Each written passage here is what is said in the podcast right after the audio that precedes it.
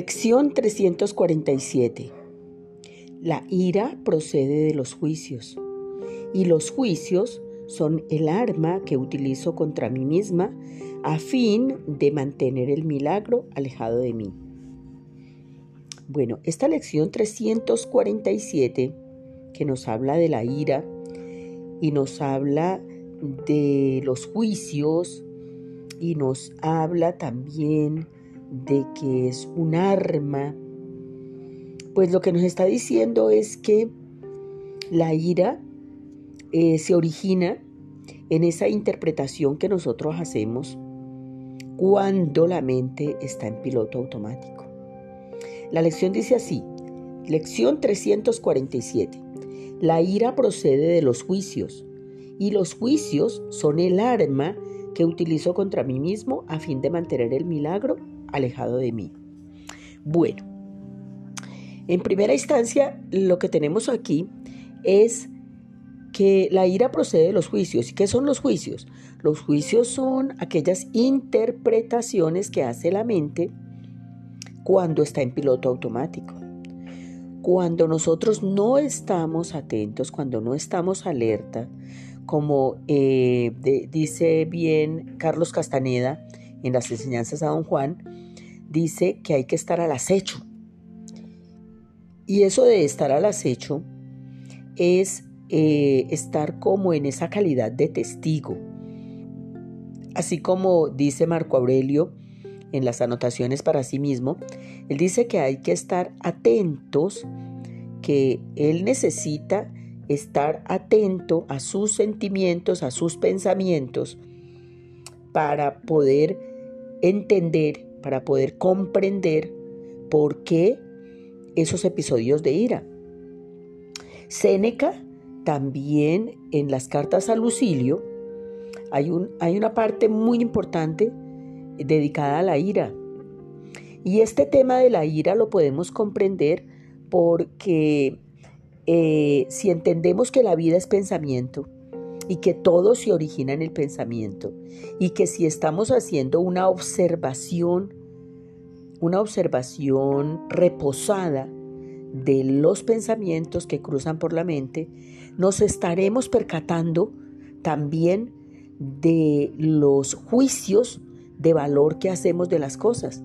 Y podemos, en el momento en que hacemos el juicio de valor, podemos corregir, corregir una interpretación eh, de pronto inapropiada, porque sabemos que un juicio de valor nos va a generar una experiencia sensorial, nos va a generar un sentimiento. Entonces, si ese sentimiento es de ira, obviamente es porque hemos tenido un juicio, un pensamiento perverso, un pensamiento de perversión. Mire, en los papelitos que ustedes escribieron, eh, la solicitud era que escribieran qué les produce ira.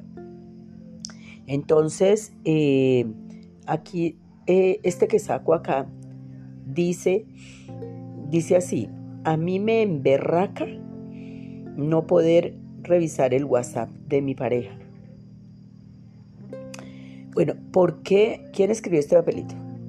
Bueno, eh, la primera cosa, listo, bueno, la primera cosa que tendríamos que eh, eh, ver acá es que a ti te disgusta no poder revisar el WhatsApp de tu, de tu pareja porque tú estás sospechando que él te oculta cosas. Em, y entonces allí habría que revisar cuál es el trato que tú tienes con tu pareja. O sea, si, si es un trato de amor, vamos a recordar que el amor tiene que ser absolutamente, absolutamente incondicional e ilimitado. Ese es el amor verdadero, incondicional e ilimitado. Pero si hay otro tipo de acuerdo, si hay otro tipo de acuerdo económico o lo que sea, pues hay que establecer las eh, reglas de ese acuerdo.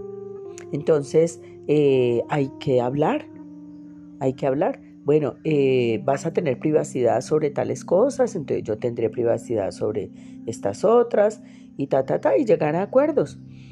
Pero si el tema es de fidelidad, entonces allí tendríamos que revisar eh, cómo es la relación, porque una relación de amor tendría que basarse en el amor, pues si es una relación de amor, obviamente tendría que basarse en el amor. ¿Y qué tipo de amor es ese? Porque el amor, amor, es solo de un tipo y es incondicional e ilimitado. Si es incondicional, no tienen que haber condiciones. Eh, la pareja, el, el señor este, puede tener su WhatsApp o la señora, no sé quién será tu pareja, quien quiera que sea, tiene que, tendría libertad de, de ser y hacer lo que se le pegue la regaladísima buena voluntad. sí, lo que se le dé la gana. Porque el amor, el amor, el amor es incondicional. Entonces, si yo decido amar a una persona, yo no puedo ponerle condiciones, porque entonces no es amor, es un negocio es un acuerdo, no es amor. Y también tiene que ser ilimitado. O sea, yo no puedo ponerle límites al amor porque entonces no es amor, es un negocio. En un negocio uno pone límites. Entonces, mira, yo te voy a alquilar mi carro, pero entonces te lo alquilo desde las 7 eh, de la mañana hasta las 11 de la mañana. A las 11 yo necesito mi carro eh, aquí. ¿Listo? Entonces, el, el amor que que, tiene condiciones no es amor, es un acuerdo, que se le ha dado ese nombre, pero no es amor, es un acuerdo, es un negocio. Entonces hay que definir claramente eh, en qué, en qué eh, posición está uno, ¿sí? Porque a veces se le da el título de amor a relaciones que no son amorosas, ¿sí? Entonces cuando es amor, es incondicional e ilimitado. Y pocas personas Pocas personas logran eso, es llegar al amor. Eh, o sea, eh, eh, eso yo lo he visto en muy pocas personas y personalmente yo no he podido lograr llegar a esa experiencia de amar de una manera incondicional e ilimitada, porque a un hijo uno le pone condiciones a un hermano, a todas las relaciones, en todas las relaciones hay acuerdos, entonces no hay amor, hay acuerdos. Cuando el amor es incondicional e ilimitado, sí es verdaderamente amor. Y, a eso es a lo que pues todos estamos estudiando esta vaina para llegar allá, ¿no? Esa es como el, la meta, esa es la meta de llegar a, una, a establecerse uno en un amor puro, sincero, incondicional e ilimitado, donde la otra persona goza de libertad total, donde, donde, la otra, donde el, amor que uno está eh, eh, expresando es ilimitado, eh, no, no, no, no tiene caducidad. ¿Vale? Bueno, entonces, ¿por qué se produce la ira? Como todo, absolutamente todo, y lo hemos repetido a lo largo de todo el año santo, que hasta que se termina, ¿no? Ya estamos a portas, ya estamos terminando este año santo. Eh, lo hemos repetido eh, todo el tiempo, es que todo se origina en el pensamiento y que la manera de intervenirlo es a través de la observación desapegada y que podemos constatar, que podemos como en el método científico, que ponemos sobre la mesa todos los elementos que hacen parte del experimento y vamos a tener unos resultados. Entonces, en este caso, todos hemos visto los resultados de, este, de este entrenamiento, porque esto es un entrenamiento mental, donde al hacer observación de nuestros pensamientos, perfectamente vamos a darnos cuenta de cuando estamos juzgando y cuando nuestros juicios son perversos, pues obviamente vamos a tener sentimientos correspondientes con esos juicios que hemos estado haciendo de los acontecimientos. Y uno de esos resultados pues sería la ira.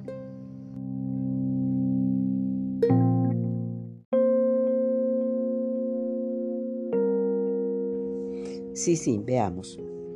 Con mucho gusto. A ver. A mí me produce ira prestar dinero y que no me paguen. Y lo hice con muy buena intención. Ajá. Bueno, lo hiciste con muy buena intención, pero desafortunadamente aquí hay varias cositas que tenemos que tratar. Estamos haciendo un curso, un entrenamiento.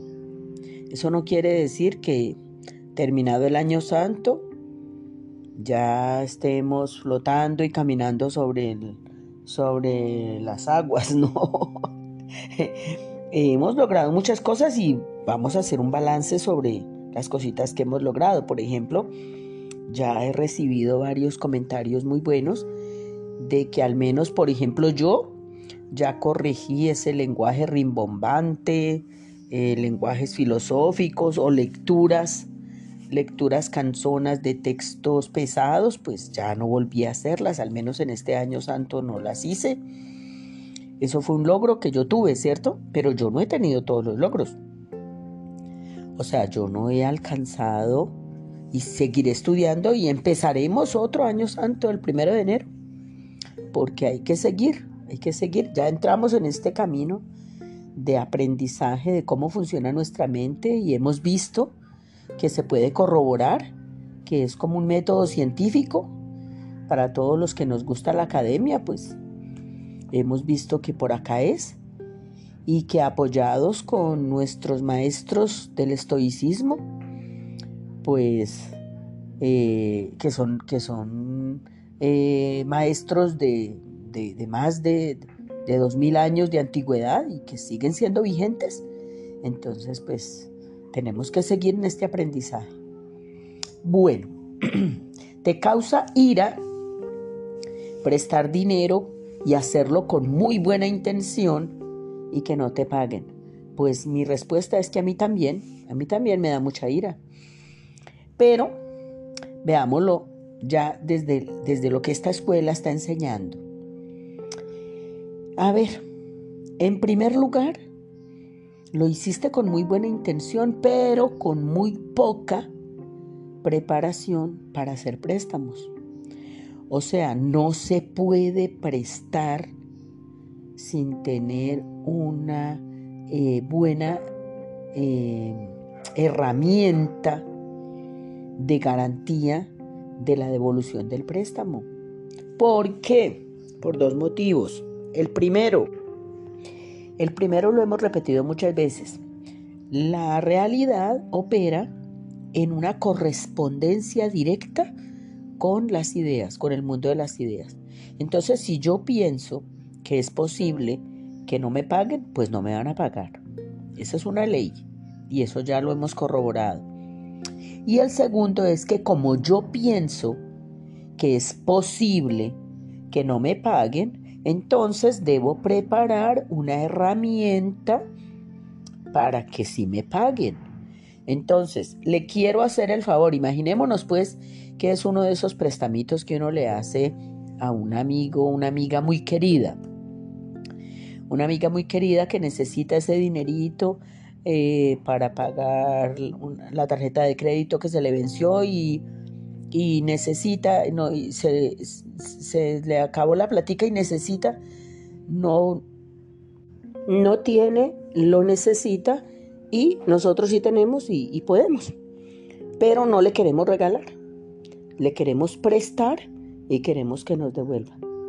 Entonces necesitamos una herramienta un apoyito para que esa persona nos devuelva el dinero. Y eso se vuelve un poco engorroso y un poco maluco, pero toca. O sea, sí, te presto el dinero, pero entonces dame un cheque. Sí, te presto el dinero, pero entonces fírmame un pagaré. Sí, te presto el dinero, pero entonces, eh, por favor, dame alguna garantía, porque es que ese dinerito yo no te lo puedo obsequiar, no te lo puedo regalar, sí te lo puedo prestar. Tengo el dinero, quiero prestártelo, pero pues necesito una garantía de que sí me lo vas a pagar. Y allí hay dos virtudes. Primero la franqueza, ¿sí? La honestidad, la franqueza, ¿sí? Y la otra es que esta persona eh, va a entender que no es un regalo, que es un préstamo, ¿sí?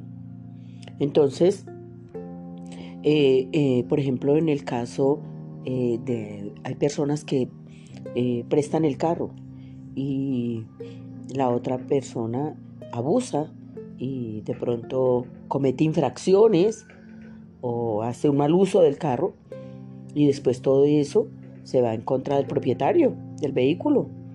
Entonces, a la hora de prestar un carro, pues venga, fírmeme un documento, fírmeme aquí que usted va a hacer uso de este carro en tal horario. Sí, porque, eh, o sea, eh, hagamos un uso en, al 100% del curso de milagros. ¿Sí? O sea, que todas estas lecciones operen las 24, 24-7, las 24 horas del día, los 7 días de la semana.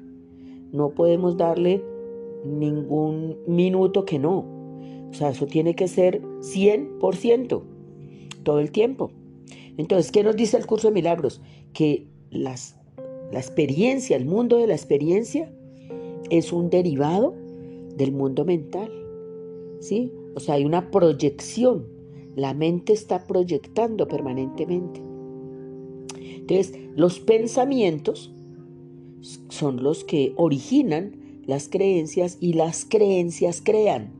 Ese es el postulado, digámoslo, donde se asienta toda nuestra filosofía.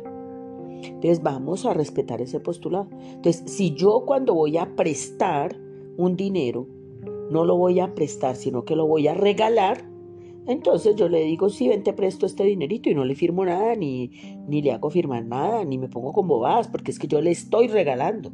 En mi corazón, en mi mente, está la idea de que esa persona no me va a retornar este dinerito. Entonces yo le estoy regalando en la palabra préstamo, pero yo le estoy regalando ese dinero. Y si esa persona después vuelve con él, pues yo ni se lo recibo porque yo se lo había era regalado. Pero si yo le estoy prestando y en mi corazón tengo la idea de que me va a devolver, pero también en mi mente, eh, digamos, eh, he considerado la posibilidad de que no me devuelva, entonces yo tengo que cerciorarme de que sí me va a devolver. Y entonces para eso existen herramientas que me pueden ayudar a que sí me devuelvan, como el alquiler de un apartamento o una casa. Entonces sí, claro, yo te alquilo con mucho gusto, pero vamos a la inmobiliaria, en la inmobiliaria le hacen a usted el contratico y claro, yo soy la dueña de la casa, yo soy la propietaria, pero la inmobiliaria es la que me colabora con esos detallitos. Vamos, yo te alquilo con mucho gusto. Y de esa manera me cercioro de que sí voy a recibir ese, ese dinerito del arrendamiento. ¿Vale? Bueno, por otro lado, eh, el tema del amor, de la incondicionalidad y de la ilimitación del amor, que es ilimitado e incondicional, pues obviamente ya hemos tenido algunos atisbos de ver que así es, por ejemplo, con las mascotas o con ciertas personas de la familia, más que todo con esos chiquitines a los que uno ama de manera incondicional e ilimitada.